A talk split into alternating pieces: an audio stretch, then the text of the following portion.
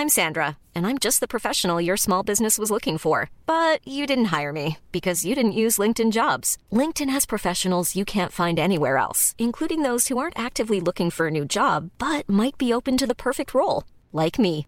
In a given month, over 70% of LinkedIn users don't visit other leading job sites. So if you're not looking on LinkedIn, you'll miss out on great candidates like Sandra. Start hiring professionals like a professional. Post your free job on linkedin.com/people today. En revenant à la lampe à huile, je ne crois pas au modèle Amish. Uh, there is one more thing. Don't try to be too smart. Pay taxes when, when you have to pay taxes. Je ne peux pas répondre à, à votre question, Monsieur le Président, parce que je n'ai pas de monde connecté. And that was a big mistake. And I'm sorry. Welcome to the Cybertruck Unveil. Voilà, je suis localisé en Allemagne. Signaux faibles, le podcast de siècle digital qui décode l'actualité du numérique. Bonjour à toutes et à tous, nous sommes le mercredi 30 novembre 2022. Allez, c'est parti pour 10 minutes d'information. La première sera donc sur la division cloud d'Amazon qui, malgré la crise, prévoit quand même de recruter et de construire de nouveaux data centers en 2023. Ensuite, nous parlerons des ventes de l'iPhone 14 qui pourraient tout simplement s'effondrer. Je vous expliquerai pourquoi. Nous verrons aussi qu'une pénurie de panneaux solaires pourrait couler les plans énergétiques américains. Et enfin, il s'agira de câbles sous-marins qui dégradent l'Internet en Asie et en Afrique. Voilà le programme du jour, on n'attend pas plus longtemps et on y va avec la première actualité. L'unité cloud d'Amazon prévoit de recruter dès l'année prochaine, elle prévoit aussi de construire de nouveaux data centers, une nouvelle qui arrive quelques semaines après que l'entreprise ait annoncé un plan de licenciement de plusieurs milliers de personnes ainsi qu'un gel des embauches. Alors pourquoi la division cloud et donc Amazon Web Services, dit AWS, semble épargnée par la crise? C'est quand même 10 000 emplois qu'Amazon va supprimer. Mais ça n'a pas l'air d'inquiéter Matt Garman, vice-président senior supervisant les équipes marketing et de vente d'AWS. Il a déclaré, je le cite, Je prévois que nous allons en fait ajouter un peu plus d'effectifs l'année prochaine. Notre activité continue de croître rapidement. Et en fait, si AWS semble épargné, c'est tout simplement parce que le cloud est l'activité la plus rentable pour Amazon.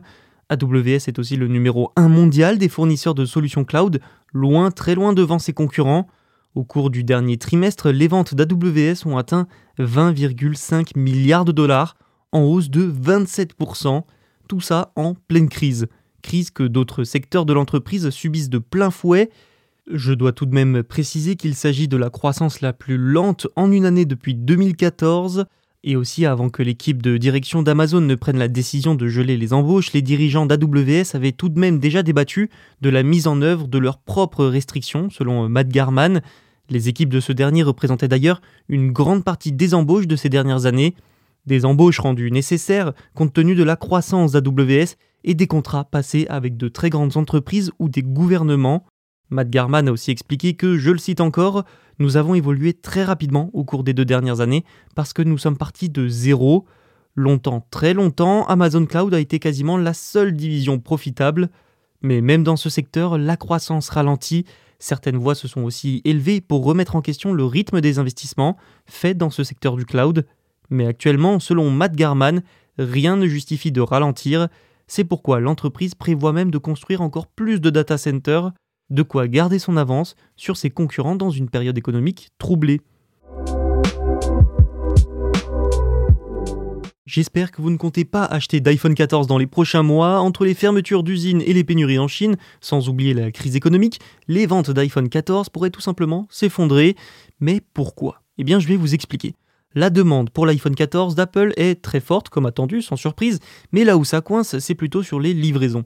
Et l'explication est assez simple au final la Chine produit l'essentiel des iPhones. Sauf que patatras, la production chinoise est à la peine, voire à l'arrêt.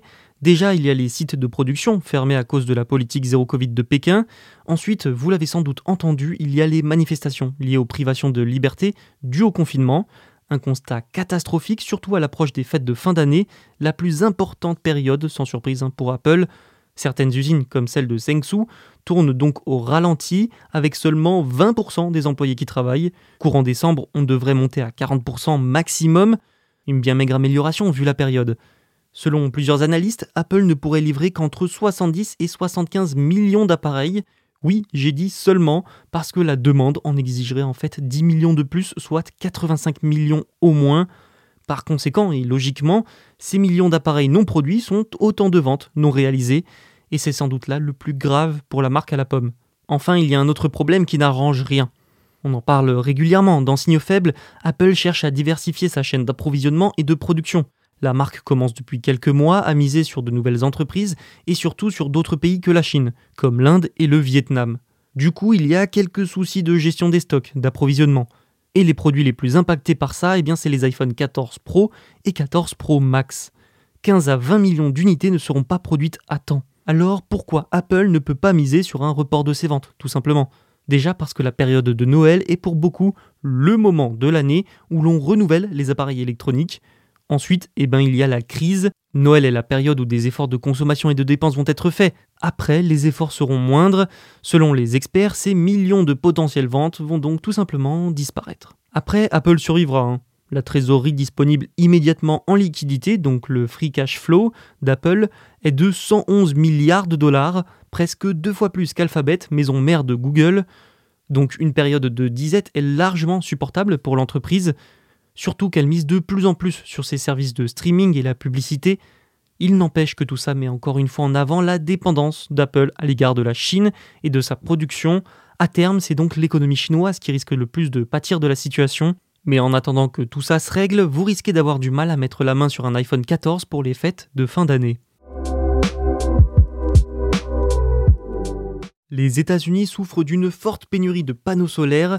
Des milliers de conteneurs transportant des panneaux solaires ont été retenus par les douanes américaines, près de ports comme celui de Los Angeles. D'autres sont retenus dans des usines et des ports du Vietnam et vers la Malaisie. Certains ont même dû être détournés vers l'Europe. Le problème, c'est que ces perturbations entravent le déploiement des panneaux solaires aux États-Unis. Les fabricants américains sont en effet peu nombreux. Les importations chinoises ou plus globalement asiatiques représentent donc plus de 80% de tous les panneaux utilisés. Il a été estimé que 23 gigawatts de grands projets solaires ont été retardés depuis le début de l'année, soit près de deux fois la quantité installée en 2021 et près d'un tiers de tous les projets de ce type en cours de développement, selon l'American Clean Power Association. Les spécialistes du secteur tentent bien de trouver des solutions en repoussant les délais ou bien en trouvant d'autres sources d'approvisionnement.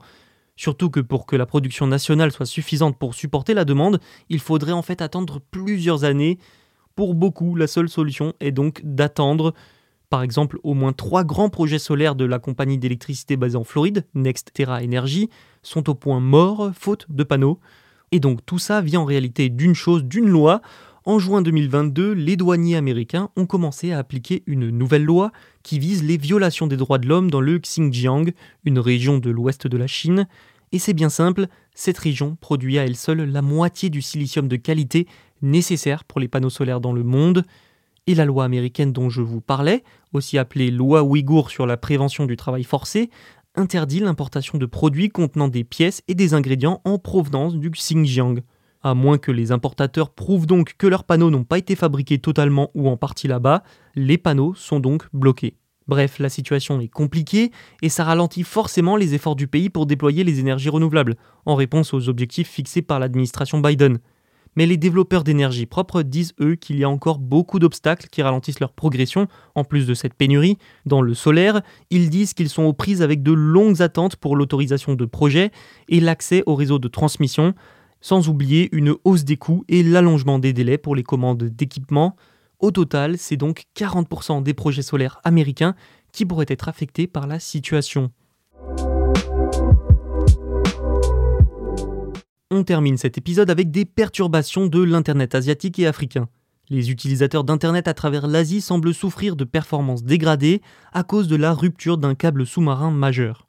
C'est l'autorité pakistanaise des télécommunications qui a signalé la coupure. L'équipe de surveillance d'Internet NetBlocks a également repéré la chose avec des dégradations dans d'autres pays asiatiques, mais aussi quelques pays africains. L'Indonésie et le Tchad sont par exemple touchés. Le câble en question va de la France à Singapour, il passe par la Turquie, l'Arabie Saoudite, le Yémen, Djibouti, Oman, les Émirats Arabes Unis, le Pakistan et beaucoup beaucoup d'autres pays. La liste entière serait très longue, je vous l'épargne.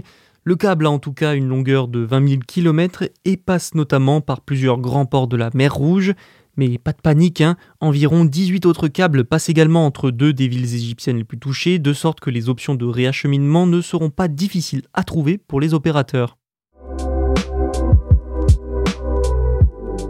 Merci d'avoir écouté ce podcast. Tous les autres sont disponibles sur siècledigital.fr et les plateformes de streaming. À demain pour un nouvel épisode. Planning for your next trip? Elevate your travel style with.